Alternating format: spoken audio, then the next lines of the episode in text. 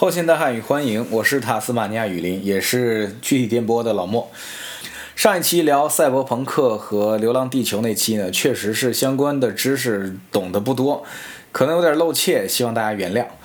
那我们今天的节目的题目特别长啊，叫做“当我们在说我们在说什么的时候，我们在说什么？”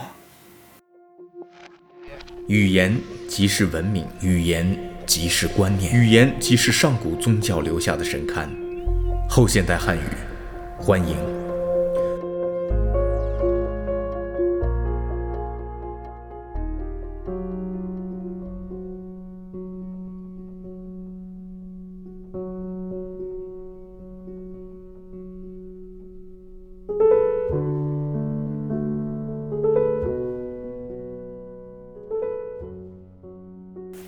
我相信每个人在互联网上都听过一句话，就是当我们在说什么这个词的时候，我们在说什么？呃，这个句式呢，其实是美国的这个作家雷蒙德·卡佛的。当我们在谈论爱情的时候，我们在谈论什么？哎，我也看了一下他的作品啊，好像就这句话我能感同身受，其他的。这个作品的内容和他的表达方式，我知道他想表达的那个东西，但是我实在 get 不到，可能鄙人过俗了啊。但是这个词到最近太流行了，它仿佛从一个这个呃略显矫情的这么一个话，成了你讲农村大道理都能用得上的一个话，所以这个普及率很高，所以我们觉得是不是有必要去了解一下？呃，尤其是这个，在经济学的，不是凯恩斯的，也不是哈耶克的那个研究方向，啊，你知道还有一个一个什么主义经济学，或者社会学，不是马克思韦伯的那个方向的人，呃，就是我们上中学都学过的那个学科，那个母亲所诞下的孩子呢，有着在今天非常反主流，呃，语不惊人死不休的这种客气观念。在概念上往往和大家不相通，呃，就是像这样的这个学者啊，特别爱用这个叙事句式。当我们在谈论价值的时候，我们在谈论什么？当我们在谈论劳动的时候，我们在谈论什么？当我们在谈论剥削的时候，在谈论什么？啊，价值、劳动和剥削，他们和其他的人或者我们日常的生活中都不一样。今天我们不是为了去抨击他们，我们知道我们一开口，如果矛头指向他们，我一定会输。这就是我们今天做这个事儿的原因。我来给大家讲一下为什么我一定会输。呃，当我们什么什么什么这个句式的流行，我们至少会发现几个现象。首先，这个句式瓦解或者消解了语言本身的达意性。啊，我需要对这个词再解释一遍，才敢说话。今天这个互联网上盛行的网络暴力，逼着大家都会这么说。呃，所以我们在说话的时候，仿佛必须加括号什么什么什么括号完才敢说话。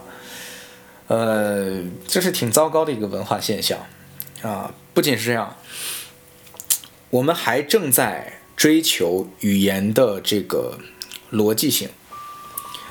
你说追求语言逻辑性不是对的吗？你在这个呃这个写字的读音，你在写字的读音那期，你不是还会认为，呃中文需要一些逻辑性吗？呃是的，其实是需要的。但是其实我也知道，语言是不太可能有那么好的逻辑性的。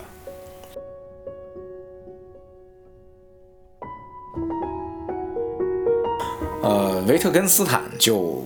提出说，语言是家族类似，它不太可能是一种像这个这个呃学术上追求的那样一种完美的逻辑切割的关系。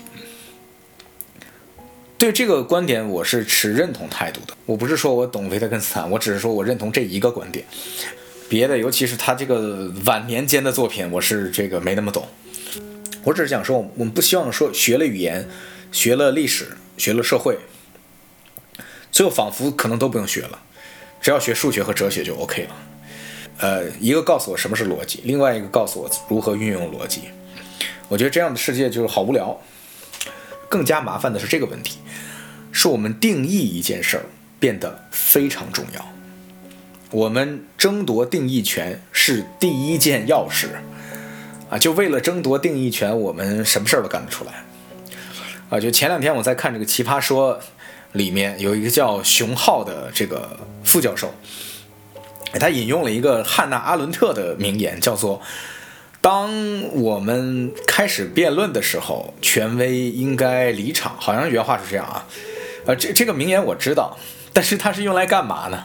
它是用来让对手不要用字典上的概念加入到辩论当中，是这个意思啊。所以就是紧接着他自己就要用自己的话语来描述一个新的概念，这就是我们面临的这个时代。就是这种争辩的社会，这种争辩的体系，我们起了个名儿啊，叫做“雄辩社会”，万物皆可奇葩说。就每一个这个这个说话的人，我们都在剥夺别人的定义权，或者我们在争取自己的定义权，争取这个定义权，你就基本上话语权就没跑了。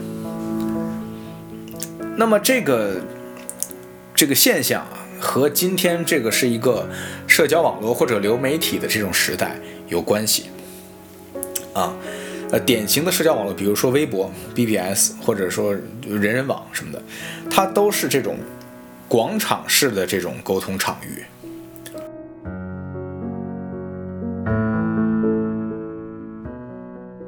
所以呢，就是我听过一个宿命论的一个解释，让我背后发凉。嗯，他说这个所有的文明都会经历这个公开化，啊，公开化之后就是公共化，啊，然后公共化就会有广场，广场就会辩论，辩论之后都会有像纳粹这样的演讲家和辩论家出来夺权，啊，所以就是一个这个文艺复兴，然后，呃，然后再雅典化，然后再纳粹化的这么一个过程。反正很沮丧，大概的意思是文艺复兴使我们的知识富足，啊，这个文化昌盛，然后技术也跟着一起起来，然后就产生了民主，然后民主呢就会有这个嗯选举和这个出头鸟，然后选举推举出头鸟的方式呢就会让辩论家和雄辩者出来啊，我来到河北省被查，斯大林就是这样的人出来。啊，很沮丧，我也不是完全认同，但是他说的这个观点非常的，但这个观点非常的振聋发聩和有启发性。这是一个宿命论的观点。呃，那我们个体在这里面的作用呢是非常微小的，就至少我们在这个争取定义权的作用，除了保护好自己，我们什么干不了，我们只能说我们这个。保持观点独立啊，不要随波逐流，这就不错了吧？我们还能干什么呢？其实很难。但你要说，就是彻底也没什么可干的，也并不是。啊，这这是一个首先是一个多元的社会啊，你在这儿赢不了，你可以在那儿赢。就是我在公司赢不了，我可以在我这个二次元的论坛上可以。然后二次元不行，我可以把二次元和汉服分开，我去汉服那里边聊。汉服不行了，我可以在 O B 幺幺娃娃里弄；O B 幺幺娃娃不行了，我去 B G D 娃娃那儿；然后 B G D 娃娃不行了，好，我去赛博朋克那儿聊；赛博朋克不行，我去流浪地球那儿聊。反正我总有一个能争取到定义权的地方。呃，所以呢，怎么争取定义权呢？啊，我们觉得直接争取，或者说你跟人要，或者说。这个平台保护说，哎，咱以后就按这个定义来聊啊，绝对不是这个时代的方法。这个时代其实没什么权威。就是前一阵我在知乎上有一个粉丝，这个取关我，就是跟我很，就是关注我很多年的一个粉丝取关我。呃，是一个什么原因呢？是因为我在知乎上说，这个日本其实本质上是一个共和制国家。嗯。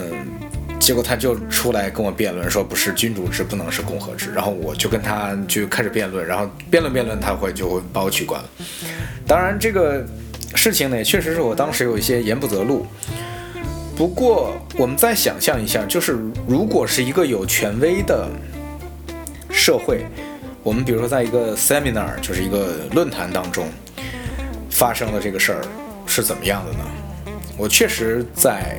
这个论坛当中见到辩论这件事的人，呃，他们探讨的就是日本，或者说，呃，君主制的国家，君主制的国家其实往往它的议会的影响力要大于总统制，就总统制安的共和制的国家，一般我们都把美国称为总统制安的共和制的国家。哎，确实是这个。英国的上下议院可以在这个议会里随便这个扔这个议程纸，哗哗哗哗哗扔，然后那个议长需要敲锤子，order order，然后那个日本的也是，议员的权力大的不得了，呃，换首相都没啥事儿，但议员确实是一个这个永恒的权利。呃，纸牌屋的那个英版，你看着就那么顺眼，美版就觉得特别刻意，就虽然美版演得更好，啊，所以就是那个是不是？共和制啊，这个确实在一个大家在把这个学术共同体当做权威的情况下是可以探讨的。但是当没有权威的时候，我们又会对既有的定义权表达出过分的尊重啊。所以我的那位粉丝呢，我已经忘了他名字了，当时就取关我了。就是因为我说日本的本质上是一个共和制国家，其实这个观点也不是我原创的，是我听来的。我不但认同说日本的本质上是一个共和制国家，我也认同，在一个把学术共同体当作权威的情况下，比一个没有权威，但是对既有的定义权过于神话的交流场所，更像自由社会。也就是说，那个有权威的学术共同体。它更像没有学术权威，而没有学术权威的社交网络更像有权威，是一样的。好，聊完这个知乎的故事了，我们来聊今天的人到底能做什么。其实我们能确定的就是把握叙事，啊，把握叙事，这个是今天社会人们的宿命。我们在说，当我们在说一个什么什么什么的时候，我们在说什么这个句式之后，我们通常会接一套自己的叙事，我们叫做叙述人的主动叙事。也就是说，这个句式之后，就是对这个沟通场所的一个警告，说你们都靠边啊，这个事儿我现在来定义。我即便来没有定义，我也要用这个故事来告诉你，你要听我的定义。叙事呢，在今天是非常重要的事儿。无论你是这个把妹，要么是离婚，或者说你求职或者管理下属，你都得有一套这个自己的叙事。这个是我自己，无论是在学习中，还是教别人，甚至说对外啊，就是呃，这个有一些非学历商学院讲的时候，都是最有用的东西。啊，还可以多说一个故事，就是我自己对自己的。就是，尤其是对于，呃，实践性的商业的方法论，就是咨询公司使用的这套战略逻辑，是非常有自信的。但是呢，培训公司往往请我的时候，都看重的是，啊，你是这个具体播客的，呃，具体电波的主播，或者说你是前什么什么咨询公司的合伙人，而我从来都不是主角，主角是那些。我水平，我认为水平不太行的人，啊，所以这个培训这个事儿，我不是特别感冒。我当然知道这个东西是能挣大钱的，但是我也没有那么大的兴趣。我当时想的是，这个你看要做那么恶心的 PPT，那 PPT 里逻辑都不通，然后还要给那些小白去讲一些很恶心的故事。哎，后来我不这么认为，我后来发现能讲明白这样的故事的人能力真的是很厉害。所以，我其实非常感谢我们的听众能一直啊听到现在，包括我们之前的那个呃具体电波，我们中间还有一个 Smart 电波是跟那个呃房地产报合作的。我自认为我的叙事能力是非常糟糕的，很多人认为我说我讲的事儿过于长、过于啰嗦，然后也不是很容易让人真的去理解，甚至他们会认为我有恶意，故意不让大家理解。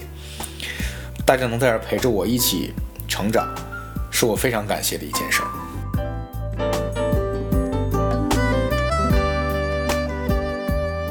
呃，我们接着要来聊一个问题，就是叙事，叙事到底是个什么东西？就是当我们在说叙事的时候，我们在说什么？我认为至少有两个事情，我们可以去把它拿捏的死死的。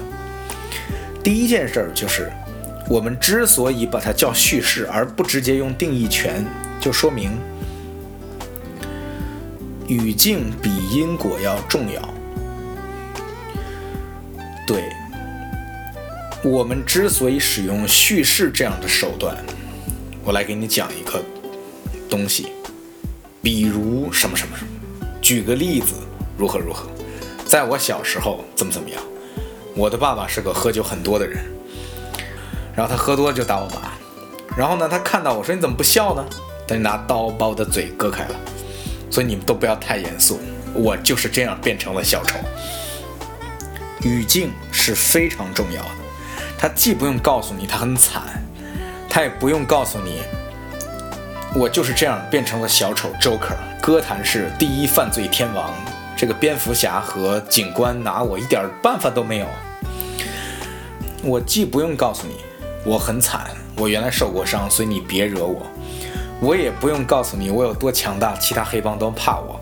我只要给你讲这样一个故事，你对我的人设，你对我现在跟你交流的这个场域，就完全了解了。因此，在这个情况下，我不用跟你讲道理，你完全能 get 到我语言之外的东西。这个是叙事的精髓。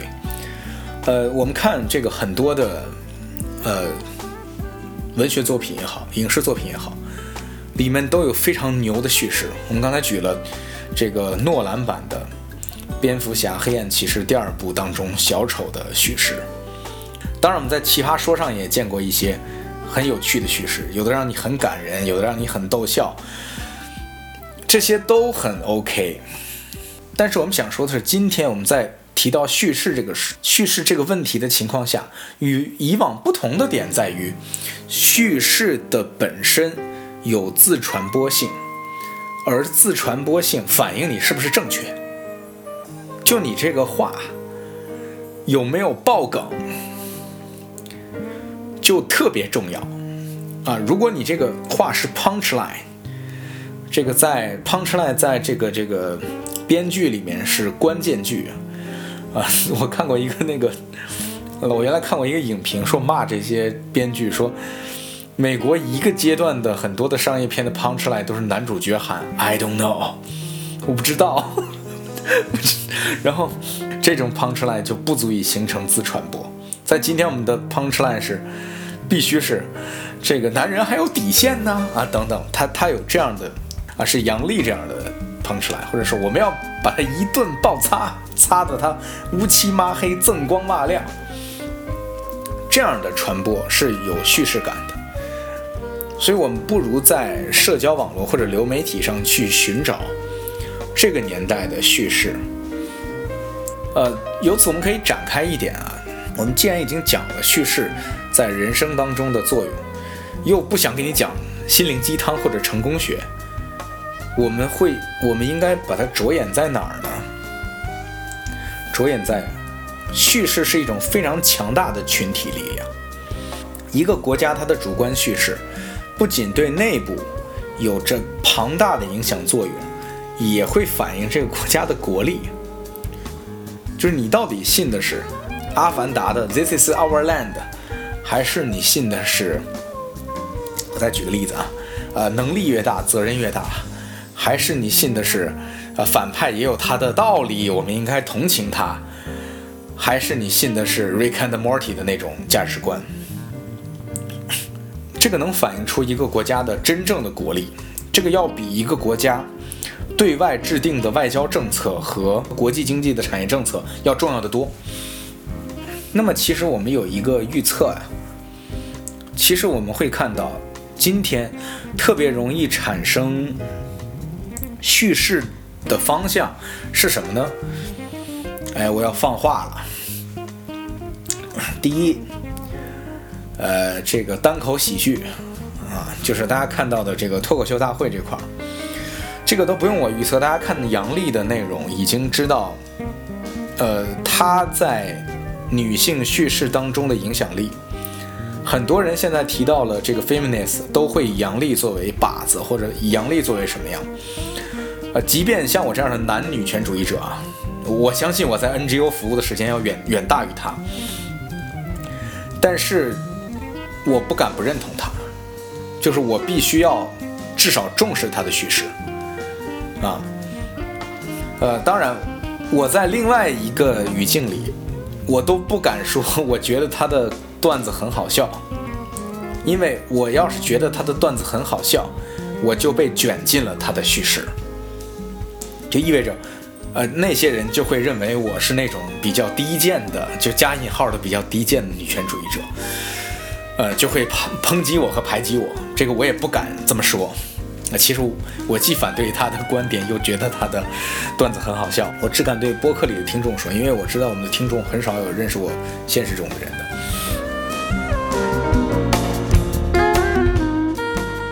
那么第二个，呃，容易产生影响力庞大的叙事在哪里呢？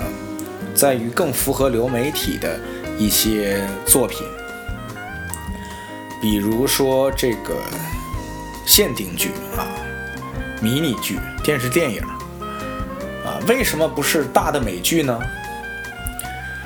呃，我我基本上可以判断啊，就是《爱死亡机器人》里面的骑马兰。所产生的持续的影响力，比《致命女人》和《美国夫人》加起来都大，因为它和几分钟就能看完，而且再往后面一段时间，你会觉得《致命女人》和《美国夫人》里面表达事物的方式，就是我们说的《致命女人》和《美国夫人》的叙事有点老土，啊，再过两三年你就会发现，我们既看不进《美国夫人》，也看不进《致命女人》，呃，更别说有一部分观众还不认同这两个。观点一个就是女人要有特权，就是反对女男女平等；另外一个就是，嗯，那个就不用说了，致命女人就确实是一些抱怨的观众在看着抱怨的这个节目。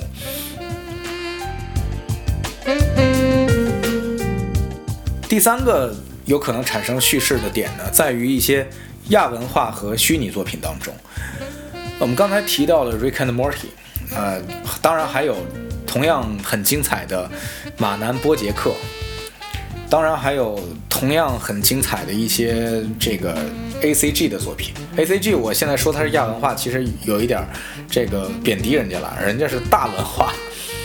嗯，这个尤其是呃游戏产生的影响，但这个它不是流媒体的传播方式，它又要使用一些，它是算是这个游戏这个媒介算是一个比较传统的。呃，媒体的形式，但我们依然认为它是很有传播力的，它是很有叙事的。相反，呃，我们对尤其是电影的影响力有很大的质疑。我现在认为电影的叙事感逐渐在不如英美剧，啊，英美剧就指的是长篇的这种这个剧集。无论是这个 drama 还是喜剧，它的影响力都有可能比电影要更持久、更长，对人的深刻的影响都有可能更，就它的药效会更久一些。啊，你可能看了一个一九一七啊，看了一个什么，你一会儿就过劲儿了，但你看一个这个这个英美剧，可能都比它不过劲儿。这是我们说的三个。好的和一个不好的就是电影可能会没那么好，未来，但是段子或者是短剧或者亚文化可能会好。当然，我们现在也在逐渐看到了这个英美剧电视剧的一个发展，尤其是我们说越狱之后吧。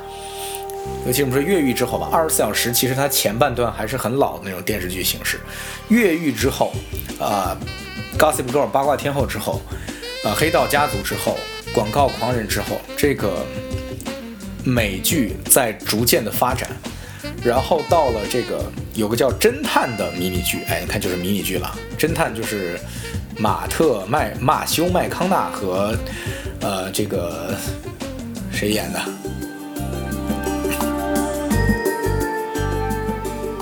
就是马修麦康纳演的那个侦探的第一部，其实第二部、第三部也很好。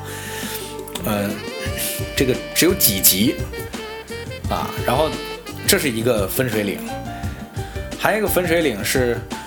更往后，就是这个《绝命毒师》的衍生剧集叫《风骚律师》啊。这这两个作品，一个是侦探，一个是风骚律师。它对于美剧的这种变革，简直是一日千里的变革。在这两部作品之后的美剧，直接颠覆了大家对电视剧的看法。就所以，我也是借着这个，呃，播客对自己有个激励，就是一定要在工作之余多看一些英美剧。它是有可能给我们说的其他三个，呃，可能产生叙事的。这个媒介提供材料的，但是电视剧依然不是很好的叙事的媒介。我们要这个稍微装一点，聊一个这个更加根本的话题，就是什么样的媒介有什么样的内容啊？用今天我们这个今天节目里面的话题，就是有什么样的媒介就有怎样的叙事，媒介的作用可能比大家想的要重要。呃，我不知道大家这个小时候背诗听没听过这个“地高阳之苗裔兮，朕皇考曰伯庸”。我当时背这个词特别难，我就 我就背不下来。但是“关关雎鸠，在河之洲”，我一口气能背好多首。后来我看这个，比如曹操啊，就是汉代仿写的这些山寨版的东西。